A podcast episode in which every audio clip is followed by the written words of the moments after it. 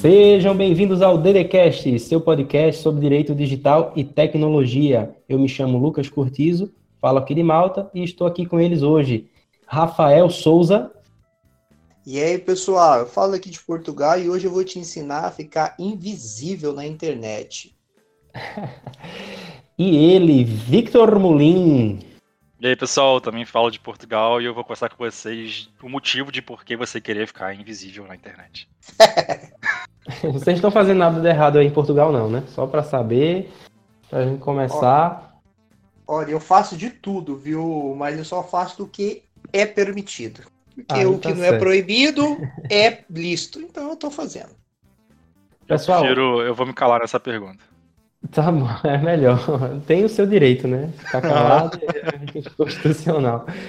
Ô, pessoal, queria saber, então, sobre os rastros digitais. Né? A gente sabe que existem, além dos dados, das informações que a gente publica de forma voluntária, né, quando a gente entra na internet, existem centenas de dados que a gente nem sabe, mas ficam registrados, né, seja por governo, seja por empresas, que detém esses dados e, muitas vezes a gente não sabe nem por quanto tempo esses dados vão ficar registrados com essas pessoas. Tem muita gente que fala rastros digitais, né? E então eu queria saber é, o que é esse rastro digital e, e, se, e existe uma solução para ele. Eu queria saber de vocês. Ô Lucas, eu, eu vou começar aqui trazendo então, pelo menos os termos né, que eu conheço. Sei que os meninos aí, todo mundo aí prefere usar o termo rastro digital, no Brasil também é bem conhecido como rastro digital, mas em alguns lugares você vai encontrar como digital fingerprint, ou que é mais ou menos é a, impressão digital que você deixa né, na internet, em tudo que você faz, ou também o termo pegada digital, né, que é a pegada que, que não é o ato de pegar alguma coisa, mas é o ato de pisar, entende? Usar o Tinder. A, as é. pegadas é. que. Não é, o pegada digital não é a utilização do Tinder. Ah, a pegada digital é o quê? Quando você anda num lugar, num terreno, você vai deixando as suas pegadas ali que podem ser rastreadas, entendeu? Sim. Então, sim. a ideia é trazer essa pegada, o ato de pisar e, e deixar uma marca no chão para o ambiente digital. Então a gente vai ter os termos aí. E tudo isso, ele é, é, é, um mundo muito grande, né? A gente pode mais ou menos conceituar esses termos como toda e qualquer ação que você efetuou um dia na internet e que você deixa essa ação registrada indeterminadamente, ou seja, você às vezes, você comentou aqui muito bem, ah, por quanto tempo um governo ou alguma coisa vai reter essa informação. Lucas, a gente está falando de situações que você fez na internet que se você não for lá e você mesmo apagar, essa informação vai ficar lá para sempre, cara. É, então, indo mais a fundo, rastro digital. O que, é o rastro digital? Desde, a, desde o momento que você uh, acessa um website ou acessa uma rede social ou acessa alguma coisa, a gente sabe que o seu IP vai ficar registrado, vai ter o acesso do seu IP registrado naquele website ou naquela plataforma digital que você quiser em algum servidor. Isso é um rastro digital que lá na frente conseguem recuperar e saber que tal dia, tal hora você acessou e de onde você acessou, se você não estiver utilizando as ferramentas adequadas. Ô, Vitor, só para complementar aqui, inclusive, muitos sites inclusive, usam o termo é, em inglês que, é, que, são as cookies, né? As cookies, elas fazem esse trabalho do, do rastreamento e, e, enfim, pegar esses dados. Então, as cookies, ao meu ver, Lucas, as cookies elas vão ser mais uma ferramenta de rastreamento dentro de todo esse mundo de pegada digital, sim, porque sim, se você, exato, você a pode... ferramenta. Sim, é uma das ferramentas. É, eu vou chegar no cookie daqui a pouco, mas voltando, não é só aquele acesso que você faz na internet, aquele comentário que você fez num grupo de Orkut lá de trás, você acha que aquele comentário está apagado? Você acha que em algum lugar eles ainda não têm aquela, aquela informação, aquele conteúdo que você publicou lá?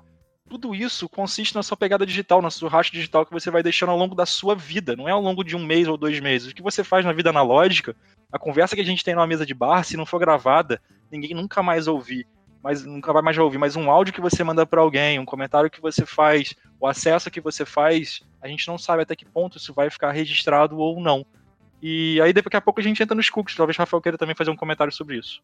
Eu tenho receio também do rastro digital em relação aos governos autoritários, Victor.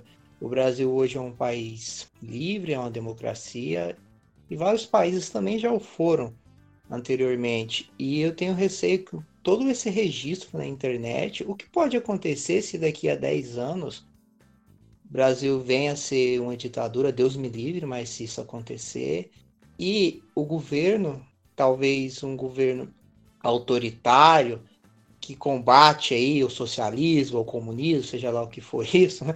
e ele descobre que eu tenho tendências comunistas ou tendências socialistas, que eu já tive isso. Ou o contrário, se vem a ser um governo socialista e ele descobre que anteriormente eu vinha combater fortemente o socialismo, o, comunismo, que vinha desmerecer governos e pessoas que sou totalmente contra. Como que isso ficaria? Né? Todo esse registro, todo esse rastro fica na rede social, na internet, de forma geral, inclusive nas pesquisas.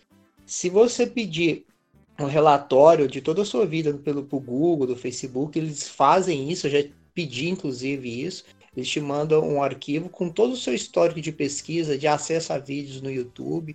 E eu me surpreendi quando eu verifiquei as pesquisas que eu fazia quando eu tinha 16 anos. Quando eu tinha 18 anos. Hoje eu tô com 23, né? Mas quando eu tinha 18, tô com, tô com 34 hoje, 33. E eu fiquei surpreso das coisas. Inclusive, fiquei com vergonha de algumas coisas que eu pesquisei, de alguns não tem grupos como. que eu é, participei é, na época. Não ver coisa antiga e não ficar com vergonha, Rafa. Não tem como. Que em falar por reputação, a gente tem um caso nos Estados Unidos de um senador, Lucas e Rafa, que ele foi, depois de um certo tipo de investigação lá, feita pela polícia, através de uma denúncia, ele foi, é, se eu não me engano, ele foi processado e começou, foi processado e investigado por crime de pedofilia, cara. Porque foi encontrado no computador dele, através de pesquisas que ele realizava na internet e tudo mais, altos índices de pesquisa sobre pedofilia. No entanto, é, foi descoberto que a grande verdade é que esse senador participava de uma comissão de investigação de crimes contra a pedofilia. Ele participava então de um, de um, de um grande grupo ali de, do, do Senado ou de algo do gênero que estava tentando combater a pedofilia na internet. Mas as pesquisas que ele fez na internet foram pesquisas nada protetivas. Fez as pesquisas provavelmente naquele seu é, buscador preferido, né? Nosso Isso. grande Google e fez pesquisas de forma deliberada por, por browsers normais na internet tiveram acesso a isso independente se ele for inocente ou culpado, que nesse caso ele era inocente, olha o risco reputacional que, as, que o rastro digital pode manter para você. Então, e além disso tudo, como o Lucas comentou sobre os cookies, o rastro digital também entra na, na, na situação do marketing e do digital marketing, né, Lucas? Que é uma coisa que está super em moda hoje em dia. Nenhuma empresa hoje funciona sem o marketing digital. E o cookie, meu amigo, o cookie tá lá, ó é, que dizem que o cookie é uma, é uma etiqueta, né? Que é, que, é, que, é, que, é, que é inserida ali, armazenada no seu computador, né? Através do seu browser, seu navegador. Isso. Que Ele rastreia, vai reter, né? É, vai reter informações relacionadas à sua preferência, sabe? Então, tipo assim, é o usuário e a senha que já deixa lá pré-estabelecido, que já vai ser digitado. É aquela compra no carrinho que você colocou lá, mas não efetuou pagamento. Então, e aí aquelas coisas que você fez. Sim, então, tipo Isso. assim, o rastro na internet, o rastro digital, cara, é uma coisa que a gente tem que tomar cuidado, porque ele é eterno praticamente. A gente não pode virar e falar que vai ter, por mais que a gente tenha lei de proteção de dados, não tem uma coisa que vai dizer assim, olha, é, tantos anos isso vai acabar. Não, não sei. Eu tenho medo, cara. Eu tenho medo. Se eu pudesse abrir um Orkut hoje, gente, eu acho que eu ia estar nervoso. É, porque é, como a gente conversou antes, Vitor, você falou bem que a pessoa, a cabeça muda, né? Depois de um tempo, é natural que a gente não seja a mesma pessoa, mas lógico, é, se esse rastro digital for utilizado por uma autoridade da polícia para investigar um crime de racismo, que é imprescritível, um crime de pedofilia, que bom, que bom que existe esse rastro, porque aí essa pessoa não vai né, sair impune é, caso o crime não tenha prescrito. Mas, é, quando se trata né, de algo relacionado à preferência para compra, né, questões de marketing, e aí é, é, onde chega esses cookies, como o Vitor bem falou, é uma das ferramentas né, de você construir esse rastro é, digital, ele rastreia os seus dados pessoais, as suas preferências, e essa, é, se isso aí está sendo utilizado para fim de marketing, e isso é o que mais enriquece as empresas hoje em dia, é claro que essas empresas deveriam obter o seu consentimento. E se você não souber o que é cookies, você associar cookies ao biscoito, você vai aceitar na mesma hora, né? Que não tem quem negue um, um, um cookie. Mas os cookies que a gente está falando relacionado a dados, aí já é outra, é outra conversa, porque aí eles criam esse rastro para sempre. E, e, e, dito isto, queria saber, então, quais, quais seriam as ferramentas para quem, quem quiser evitar levantar, né, deixar esse rastro digital para sempre e, sobretudo, por, por medo até de não saber com quem vai ficar esse rastro digital, né? Isso aí a gente não fala aqui para que ninguém cometa crimes, mas a gente sabe que também tem uma pessoa que quer pesquisar uma passagem é, aérea e não quer que o site ofereça uma passagem aérea mais cara porque você já estava pesquisando. Então, isso é um direito seu também. Né? Eu, eu, sei que a tendência é sempre a gente associar a crime, né? Quando a gente fala, ah, vamos, é, se você quiser ficar anônimo na rede, né? o pessoal já associa para isso aí. Mas uma simples compra online também pode ser ajudada por algumas ferramentas. Eu queria saber de vocês quais seriam essas ferramentas para evitar deixar esse rastro, enfim, na mão de quem a gente nem sabe quem é. Lucas, eu acho que tem muita ferramenta disponível na internet, mas o, a, a primeira coisa é qual o nível de privacidade, qual o nível de anonimato que você precisa. Porque existem técnicas desde as mais simples às mais avançadas, e alguns que te deixam quase que 100% invisível. Quase que 100% invisível. Então a grande pergunta, a grande questão é: eu só quero proteger a minha pesquisa? Eu quero me proteger de anúncios? Eu quero proteger de tudo? Eu quero que não tenha acesso, se a pessoa eventualmente pegue o meu computador, ou talvez eu sofra uma busca apreensão, alguma coisa, não vai conseguir extrair nenhuma informação. Então depende muito de qual é a finalidade. Qual a sua intenção, Lucas, de ficar anônimo? Na, no meu caso, é o, o ser humano médio, é o, é o fazer uma pesquisa, fazer uma compra. Eu, assim, eu, por exemplo, eu vou dar o um exemplo que, seguindo até as suas dicas, Rafa, eu, eu, já, já sigo. Então, eu instalei o, a extensão no Google Chrome do DuckDuckGo. Então, você meio que perde aquela personalização que o Google oferece. Então, você digita A e ele já completa e já sabe o que você vai pesquisar por conta da, do seu histórico, mas você ganha em privacidade. Eu sinto que eu estou sendo menos observado quando eu uso o DuckDuckGo ao invés do Google, por exemplo, para fazer uma pesquisa, entendeu? Então, é o, o, uso normal, assim, o uso cotidiano da, da internet. Então vamos lá, Lucas. É, DuckDuckGo, ótima iniciativa, é um buscador semelhante ao Google, não tem nem de longe a performance do Google, não tem todas as facilidades do Google, algumas coisas não vão aparecer. Percebi. Mas é um bom buscador. é, é um bom buscador para. Muitas vezes a gente entra num site é, com frequência, né? Eu, por exemplo, se eu for entrar no site da Globo, não vou lá digitar globo.com, eu já escrevo Globo lá no. Inclusive, eu acho que nem é globo.com, não sei. A da, da Ana Maria, eu jogo lá no Google Ana Maria aparece o link.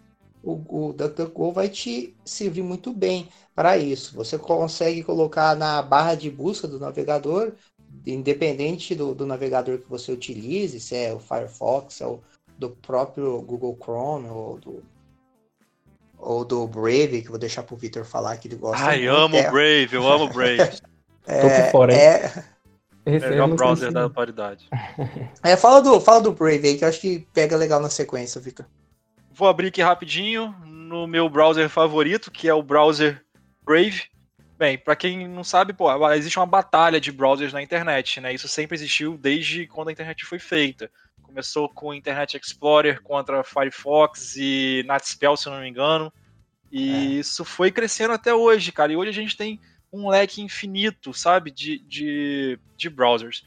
E aí a gente tem uma batalha muito interessante que é entre o Firefox e o Brave que são dois browsers, dois navegadores que se importam muito com a privacidade do usuário. E privacidade que eu digo não é só questão do, do armazenamento ali de informações que, ele, que, eles, que eles permitem ou questões de anúncios que eles permitem, sabe? Eu não posso falar muito do Firefox hoje porque eu estou um pouco longe, mas eu estou usando o Brave. É, usei o Brave por um mês e ele me trouxe uma informação muito interessante, cara. Em um mês de uso, Lucas e Rafa, o Brave impediu mais de 40 mil publicações de anúncio e de rastreadores na minha utilização. E isso me deu um ganho de quase que 15 ou 20 minutos, sabe? Só de não ter rastreador atrás de mim enquanto eu ando na internet, é eu ganhei muito. muito tempo em relação a isso. E isso muito eu sinto mesmo. que melhorou a minha, não só a minha, um pouco da minha privacidade, mas também melhorou a forma que, que eu navego pela internet, sabe? Menos anúncios expositivos. E é aquilo, você combinar um, um navegador que é feito é, ou desenvolvido ali, que se importa com a sua privacidade, com a privacidade do usuário, e impedir que esse usuário seja constantemente rastreado, que os cookies que, que, que, as empresas tentam colocar no seu computador sejam automaticamente apagados. Você ter um browser desse tipo, cara, já é um grande fortalecimento da sua privacidade na internet. Mas é aquilo. Não adianta, eu, eu, eu, eu tenho muita conversa com o Rafael, né, Lucas? Em termos offline aí. Eu e o Rafa, a gente tá sempre discutindo sobre privacidade na internet. E o Rafa comentou uma coisa muito interessante comigo. Você pode usar, cara, o, o melhor browser do mundo em termos de privacidade. Se você conectar na conta Google, meu amigo, você tá botando tu, tudo que você fez por água abaixo. No Facebook. Então, é... tiver com o Facebook aberto. Então, são várias pequenas coisas que você tem que ter. A conversa que o Rafael muito fala, né, cara? A privacidade está diretamente, está inversamente, é inversamente proporcional à sua comodidade. Então você tem que muito se situar. É porque a gente vive no, no, numa correria tão grande, né, que a, é natural que as pessoas que não atentem para a privacidade, para a proteção de dados, elas deixam, não, deixa isso do jeito que está mesmo, eu quero do, da forma mais rápida. Então ela vai abrir o computador, já vai estar tá logado, Facebook vai estar tá logado, Instagram vai estar tá logado, é, WhatsApp Web, que ninguém desconecta, vai hum. vai estar tá logado, o Google vai estar tá logado tudo, porque ela vai abrir, ela já quer usar, entendeu? Ela não quer perder tempo, mas ela está perdendo algo que é fundamental. Mas de Rafa, o que tu ia dizer também, mais outras ferramentas? É, tá aí a forma, eu acho que o mínimo, né, para ter um, um pouquinho de privacidade. Mas se logar em geral, se deixar logar, logado e nunca fizer a, a, o desconect lá, né, desconectar para continuar suas informações. Um nível um pouquinho, um level a mais. Você pode utilizar um VPN, né? Esse VPN é uma rede é, privada, criptografada, onde tudo que você fizer, todas as requisições, os sites que você entrar, o provedor, a Claro, a Vivo, né, eles não vão ter acesso aos sites, as pesquisas que você faz. Você consegue mudar a sua localização. Você está no Brasil e fizer uma pesquisa, vai voltar resultados em português do Brasil. Você pode colocar da Arábia Saudita, um VPN para a Arábia Saudita e a partir daí fazer pesquisas Exatamente. dentro da Arábia Saudita, da Coreia, consegue mudar a sua localização. Tá aí uma, uma solução que contrate um VPN, contrate um VPN é, é sempre pago, tá? Porque não existe almoço grátis na internet. Com a solução de VPN é caro, custa servidor, tecnologia, infraestrutura e VPN ninguém vai te dar isso de graça. Outra coisa, esse VPN, você pode colocar no celular, no notebook, mas se você quiser, a solução para colocar direto no, no, router, direto no roteador. Então, uhum. a partir daí, toda a internet, todo mundo que acessar a internet das, dentro da sua residência, do seu escritório, a rede vai estar criptografada, todas as informações. Yeah. Aqui em Portugal eu pro, tá procurei, mas não tem ainda. Eles oferecem essa solução, pelo menos a Vodafone e a nós, apenas a nível empresarial. O router, né? Não consegui que funcione bem, mas no Brasil eu sei que tem, em outros lugares também. Quero assim, quando eu for para Espanha, se der tudo certo, colocar um router e vou criptografar toda a rede. A partir daí, tudo que eu, que eu fizer dentro da minha casa vai, vai ser criptografado, totalmente privado. Eu diria que eu vou fechar a janela e a porta da minha casa, porque hoje ela está aberta e todo mundo que passa pode olhar, ver tudo que eu estou fazendo dentro da minha casa com essa se você usar, aí, tem um programinha que a gente já utilizou no mestrado, né? Não sei se vocês vão lembrar do Wireshark. Que ah, é, pô, é. só atividade super interessante. A gente entrou, usou o Wireshark, que é um programa que ele consegue visualizar o tráfego de dados que está acontecendo naquela rede. E o grande exemplo que, ele, que o nosso professor deu, né? Abraço, João. É... foi quando. Foi, foram os maiores golpes, né, cara? Os golpes que mais acontecem em aeroportos, que a pessoa libera uma rede de Wi-Fi gratuita e que é bem gratuita, né? Dois aspas. E aí você começa a entrar lá e você coloca a sua senha e a sua e o seu usuário do seu banco. E sem você perceber, tem um rapaz ali que está simplesmente com o Wireshark aberto, podendo visualizar todas as informações, todo o tráfego de dados que você faz em páginas não criptografadas. Para utilizar a rede pública, então, eu acesso rede pública, não acessava, mas até acesso do meu celular, eventualmente, mas só com VPN.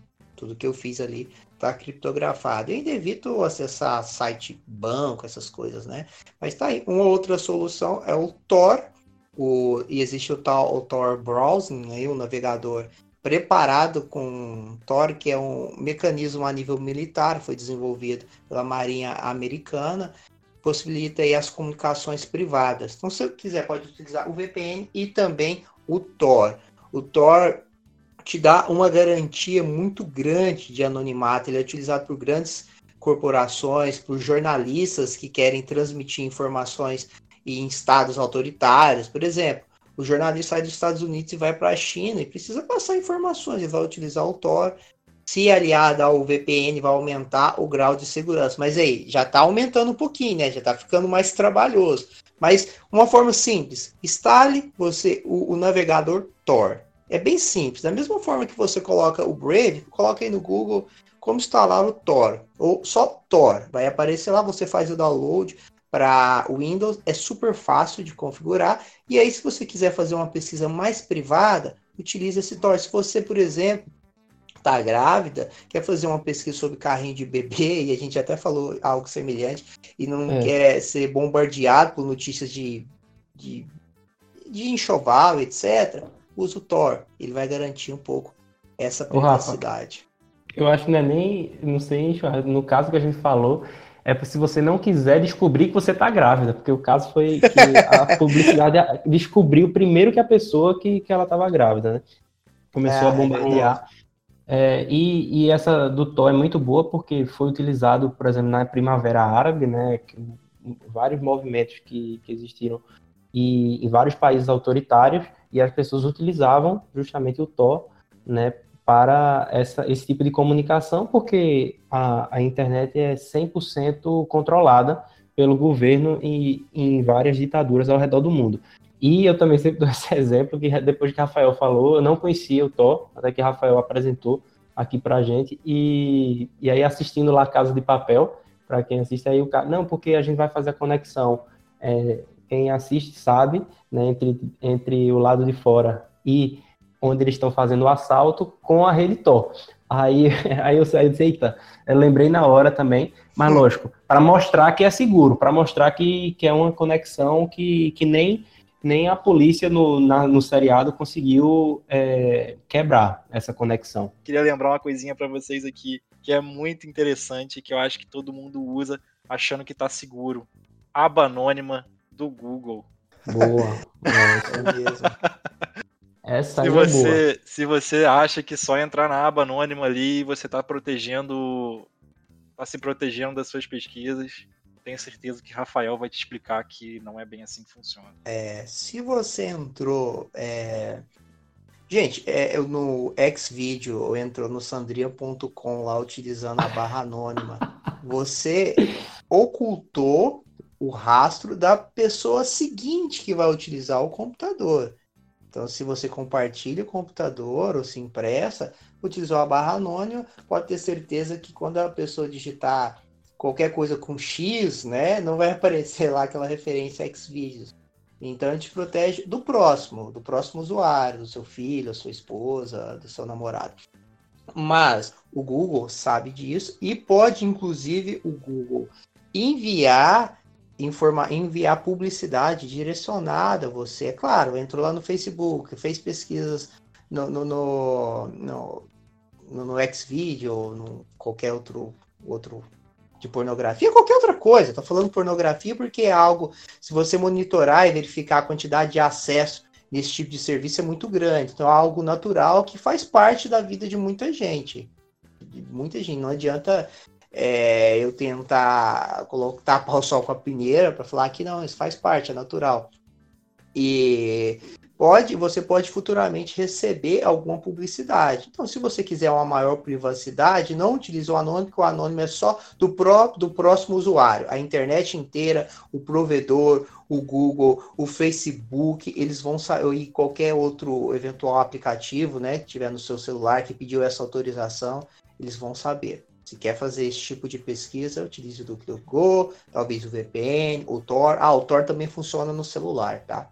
Ou utiliza tudo isso junto, caso seja um jornalista e precise de níveis de privacidade maiores. É, se for jornalista, Victor, ainda dá para aumentar a privacidade. Existe e-mail, você pode criptografar todas as suas informações do e-mail, chave pública e chave privada. Existe serviço de e-mail gratuito como o Proton, que é sediado na Suíça, onde você não precisa dar nenhum dado pessoal para cadastrar. Você pode utilizar serviço de mensagem comunicação privada, que é o Signal, Signal, não sei, que é semelhante a um WhatsApp, bem privado, a gente já falou disso aqui para trás. Pode utilizar o um Telegram pendrive. é melhor que o WhatsApp, Rafa, em relação a isso? Você falou do Signal. Olha, o Telegram tem uma criptografia um pouco mais, eu diria, aberta, né? O, o código do WhatsApp é fechado, o código do Telegram é semi-aberto, em parte ali aberta, e do Signal é todo aberto. Então eu posso confiar no WhatsApp, no Telegram, acreditar. Só lembrando aí para o ouvinte que quando o código é aberto, toda a comunidade pode ter acesso e pode auditar o, código. E quando o código é fechado, ele, se você como comunidade, participante da comunidade ali de, de, de, de engenheiros, de pessoal que se importa com internet e privacidade, não tem acesso ao código. Com isso você não pode realmente comprovar que aquele código é, é livre de falhas. Exato. É, e também o código, quando é aberto, a comunidade é, ajuda é, a identificar as possíveis vulnerabilidades, né? Então Exato. é mais rápido, é mais rápido no, nesse, nesse combate ao, ao cybercrime. Né? Sim, eu queria só mais lembrar mais uma coisinha aqui, que é, esse assunto é um assunto muito grande. A parte de, de, de desses rastros digitais é, é um mundo muito grande. Dava para escrever um livro sobre isso. O que a gente está aqui falando, muitos desses métodos são em relação ao conteúdo, tá bom, gente? Aquilo que você realmente escreve ou se comunica. Mas em relação aos metadados, já é um pouco mais complicado. Talvez eu é. acho que somente o VPN mesmo, junto com alguma outra ferramenta, poderia ser eficaz, mas se você, por mais que você envie um e-mail criptografado e ninguém tenha acesso ao conteúdo, é de fato, pelo menos vão saber que dia tal você enviou um e-mail de tal caixa tal para fulano de tal. Então, esse tipo de metadado vai ficar aí é um pouco mais complexo. Talvez a gente tenha que trazer um, uma pessoa aí da área, quem sabe alguém, um ouvinte aí se candidate aí para um, uma entrevista. Pois é. Então podemos falar sobre o anonimato agora. Opa, Essa discussão estou ansioso. Quero saber de vocês, então. Tem a Constituição, no artigo 5 inciso 4, que fala que é vedado o anonimato e, muito, e muita gente fala que o anonimato já ah, o anonimato é crime no Brasil, o anonimato é apenas uma proibição relacionada à manifestação do pensamento. O que é que vocês acham sobre o anonimato no Brasil? Olha, eu acho que se não for para fazer rolo, é, é, permitido, né? A Constituição fala é livre a manifestação do pensamento, vedado anonimato. É isso, né? Tá bom, você pode manifestar, mas se você utiliza a manifestação do pensamento para cometer crimes, principalmente de calúnia, isso é vedado. E aí a gente tem no Código, de, Código Penal, coloca a utilização do anonimato para cometer calúnia como um agravante e também na denunciação caluniosa com finalidade eleitoral, que é a legislação nova do ano passado, que também trata sobre isso como um agravante, aumenta de um sexto a pena, se for utilizado. No entanto, se você não vai utilizar é, o anonimato para essas finalidades, não tem problema algum, até porque você pode sim utilizar das ferramentas tecnológicas para assegurar a sua privacidade, para proteger os seus dados. E além disso, utilizando essas técnicas, fazendo isso no seu escritório, na sua casa, e também, se necessário, e buscar na legislação, e buscar no direito ao pagamento, por exemplo, de todos os seus dados, como a gente já falou.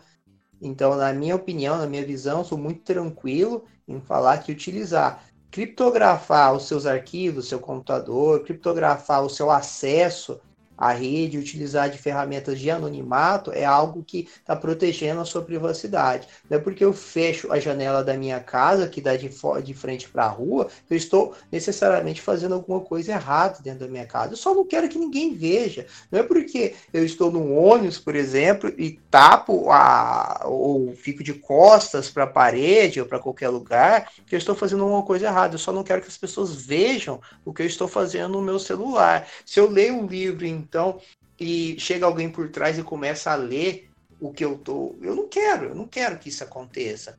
Então, esses exemplos aqui esdrúxulos, para tentar derrubar, eu encontro o argumento: ah, se você não está fazendo nada errado, não precisa. Eu acho que é o maior obstáculo na, na, minha luta diária, na nossa luta diária, em trazer o, a proteção de dados como direito fundamental, porque você vai falar da importância dos dados pessoais e o cara fala, mas eu não, tô, eu não tenho nada a esconder, eu não estou fazendo nada de errado, eu, eu não vou, sou bandido. É, eu vou, não vou me, me importar com meus dados, por quê? Eu, eu não estou fazendo nada de errado, e aí você é, não, não olha como o mundo está hoje, né? As, as empresas cada vez mais ricas né? E cada vez o um mundo cada vez mais desigual por conta disso, por conta dessa, desse monopólio que tem dos dados. Eu queria, eu queria trazer algumas coisas aqui, porque eu tive essa discussão esses dias com um colega meu em relação à privacidade. E quando a gente começa a falar sobre privacidade, a galera fala assim, mas eu não tenho nada a esconder. E eu pergunto, então tá bom, você disponibilizaria aí o seu histórico de pesquisa do Google dos últimos cinco anos para qualquer pessoa assistir, ler? Então, tipo, o que a gente tem que entender é o seguinte, cara. É, concordo extremamente com, com o Rafael no que ele fala sobre privacidade em relação com anonima, anonimato, um anonimato em relação à legislação brasileira. É, Rafael sempre bate numa coisa, desde que eu conheci Rafael, ele fala uma coisa muito interessante. Ele reforça uma coisa que é muito interessante, que não é proibido, é permitido. Direito, Estado de Direito brasileiro é assim que funciona. Não existe qualquer, é, no caso, tipificação de crime de anonimato. O que exige sim é uma preocupação de que, independente do que você fizer, você faça por conta, você faça por você mesmo. Ao mesmo tempo, a manifestação de pensamento. Olha, ela pode ser feita pela internet, através de comentários, textos e tudo mais, mas ela também pode ser feita na rua, em protestos. E aí, qual que é a grande coisa? Qual é a grande diferença? Se você vai para um protesto, vai lá gritar, fazer alguma coisa sem máscara, tá tudo tranquilo, desde que você não, não, não, não, sustente discursos de ódio, que também é proibido pela, pela, pela Constituição, seus protestos são super válidos, porque você está mostrando quem é você e está mostrando as suas ideias, e que você não pode colocar uma máscara na sua cabeça e fazer isso. Então, é mais ou menos aí pelo anonimato. Não, e para complementar com, com o Vitor, é, o anonimato ele está relacionado à manifestação do pensamento, então é, a gente já associa, ah, é crime anonimato. O anonimato está relacionado à manifestação do pensamento, então, se você for manifestar o seu pensamento, sua liberdade de expressão, que você faça de forma é, pessoal, no seu nome, né? Então, essa é a relação do anonimato. Eu até perguntei para um, um, grande amigo meu é, qual é a eficácia dessa, porque tem a, a eficácia das normas constitucionais. Ele, é, Pedro Siqueira, um amigo meu, mandar um abraço para ele. E, e, ele disse que não, a eficácia é plena. Então, acaba aí. O texto, ele já diz tudo. Né? Não, não existe uma lei que vai regular o anonimato e que vai, talvez, criar crimes relacionados ao anonimato, como vocês bem falaram.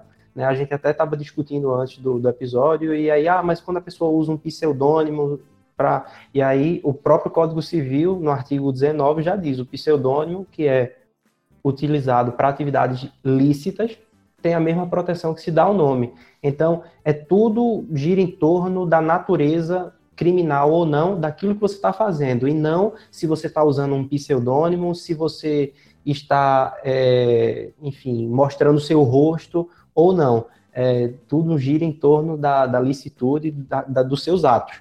Né? Então, se você está cometendo um crime, ou se você está fazendo uma simples pesquisa na, na internet para algum trabalho ou para, enfim, para fazer uma compra online. Então, é, eu acho que a natureza do certo e errado está muito mais no do que se aquilo ali é um crime ou não, muito mais do que se você está usando um VPN ou se você está usando um, um Tor um, e ou bloqueou os cookies é, do, do seu navegador. Eu acho que é mais ou menos por aí. É, é, eu gostaria de deixar, eu acho que a gente já está caminhando para o final, algumas soluções aqui mais hardcore de anonimato e privacidade. Se você quiser, você pode utilizar um pendrive, ter um sistema operacional Windows ou Linux, por exemplo, do Mac eu não sei, dentro de um pendrive. É bem simples, tá? Isso é pendrive botável. Entra lá no site Tails, joga aí Tails, que é cauda, né? Em inglês, no Google e baixe o sistema operacional do Tails. Esse sistema você pode colocar num pendrive. Com esse pendrive na mão, é só plugar ele em qualquer computador, você tem um sistema operacional totalmente livre de qualquer outra de influência. É como se tivesse um computador novo. Você vai fazer o que você precisa lá, comunicar, fazer as suas pesquisas. E quando você desplugar esse pendrive, toda a comunicação, tudo que você fez ali vai ser apagado. Não vai ficar rastro no computador hospedeiro, não vai ficar rastro de, das pesquisas na memória, tudo isso. Além disso, solução, se você quiser utilizar esse sistema mais privado, o Tail já tem é um sistema operacional, tá? Como o Windows, o Mac, o Linux, alguma distribuição Linux. Ele você pode utilizar no pendrive ou numa máquina virtual. Joga aí, máquina virtual, como instalar. Você vai instalar uma máquina virtual que é um computador dentro de um computador. Tenho lá meu Windows e quero acessar um Linux dentro do meu computador. Você usa a máquina virtual, instala o Tails, né, o computador dentro do computador, faz todas as suas pesquisas. Talvez você quer fazer algo mais privado, poderá fazê-lo. E por fim, se quiser, eventualmente alguém pode pegar o seu celular ou o seu computador e tentar fazer alguma pesquisa. O que você faz? Criptografa o seu celular, criptografa o disco. Para Windows, uma solução é o BitLocker. É, você pode baixar aí. Eu não tenho certeza se no Windows 10 é gratuito ou não, se alguns têm essa solução gratuita, mas precisa o BitLocker.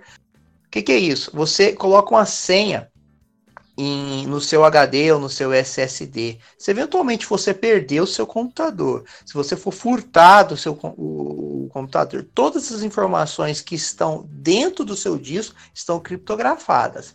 Só que aí você precisa de uma senha forte, uma senha longa, porque se for é, Rafael 123, é 2, 3 minutos vocês vão quebrar a sua senha. Se for uma senha longa, tá lá armazenado, guardado todos os seus arquivos, ninguém vai conseguir acessar. Se for uma senha longa, nem a Polícia Federal vai conseguir.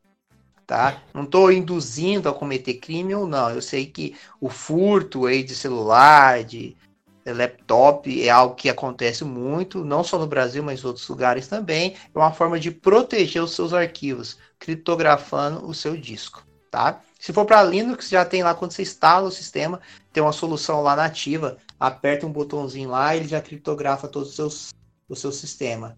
Desvantagem: esqueceu a senha, já era. Já era tudo. Acho que é mais ou menos isso aí, é, Lucas.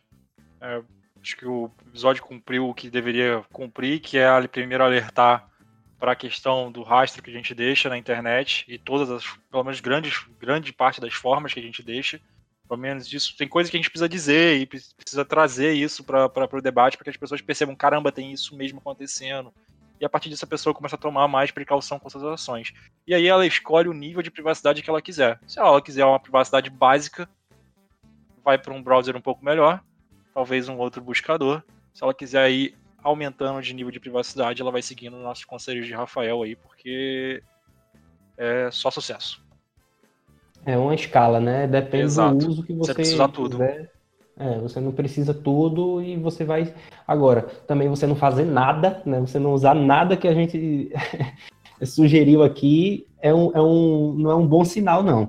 Né? Hum. Aí tem alguém que está tá ganhando muito dinheiro às custas dos seus dados. Né? Então. Exato. E no futuro você pode ser surpreendido com o Twitter que você fez há 10 anos atrás e talvez você perca até um emprego dos seus sonhos por conta disso, né? Porque você está ali e, e, ali você criou aquela sua identidade digital, né? Que é, que é acho que é um ramo ainda maior que aí demanda mais episódios para a gente falar não só dos rastros, mas de, dessa nova identificação que a gente tem, né? Quem eu sou? Você digita no Google, né? Quem é aquela pessoa ali? Você digita o nome dela no Google para você tentar achar. Então, é isso, pessoal. Vocês têm mais algum recado hoje? Querem mandar um alô? É, última mensagem, para mais anonimato ainda, utilize criptomoedas. Gostei, é, tem, que, tem que ser, tem que puxar pra, tem que puxar a brasa, como a gente fala, né? Tem que puxar a brasa pro meu lado. Mesmo, cara, bem, bem Puxa, pensado. puxa a brasa aí pro teu lado, Vitor, vai. Então, não sei, não sei. Qual é meu ideal? Qual é minha bandeira? Deu um choque agora aqui de, de, de identidade. Vou ter que pensar nisso. Pois eu vou puxar a brasa pro meu lado. Então, proteja os seus dados pessoais. Da... Porque, aí Vitor vai completar, dados pessoais são o quê, Vitor? Dados pessoais são vida. Marcou, aí do DDCast. Esse marcou aí, hein? Um dos É. primeiros episódios do DDCast. Exato. Pois é, então, galera. Então, vamos, vamos encerrando por aqui. Obrigado você que acompanhou até agora. Não deixa de acompanhar o nosso site Direito Digital. Não deixe de acompanhar o nosso site, direitodigitalcast.com, as nossas redes sociais e Instagram, principalmente. É, Lucas caiu aí, eu não sei o que aconteceu, vamos ter que encerrar no lugar dele. né, Rafa? É isso aí. Um abraço, pessoal. Obrigado. Ó. Lucas, até o próximo episódio. Lucas caiu. Abração, Lucas. Você ouve esse final depois, tá? Se cuida, irmão. É... Fica em casa Tchau. aí, em Malta. Tchau, até mais. Encerra, encerra, encerra.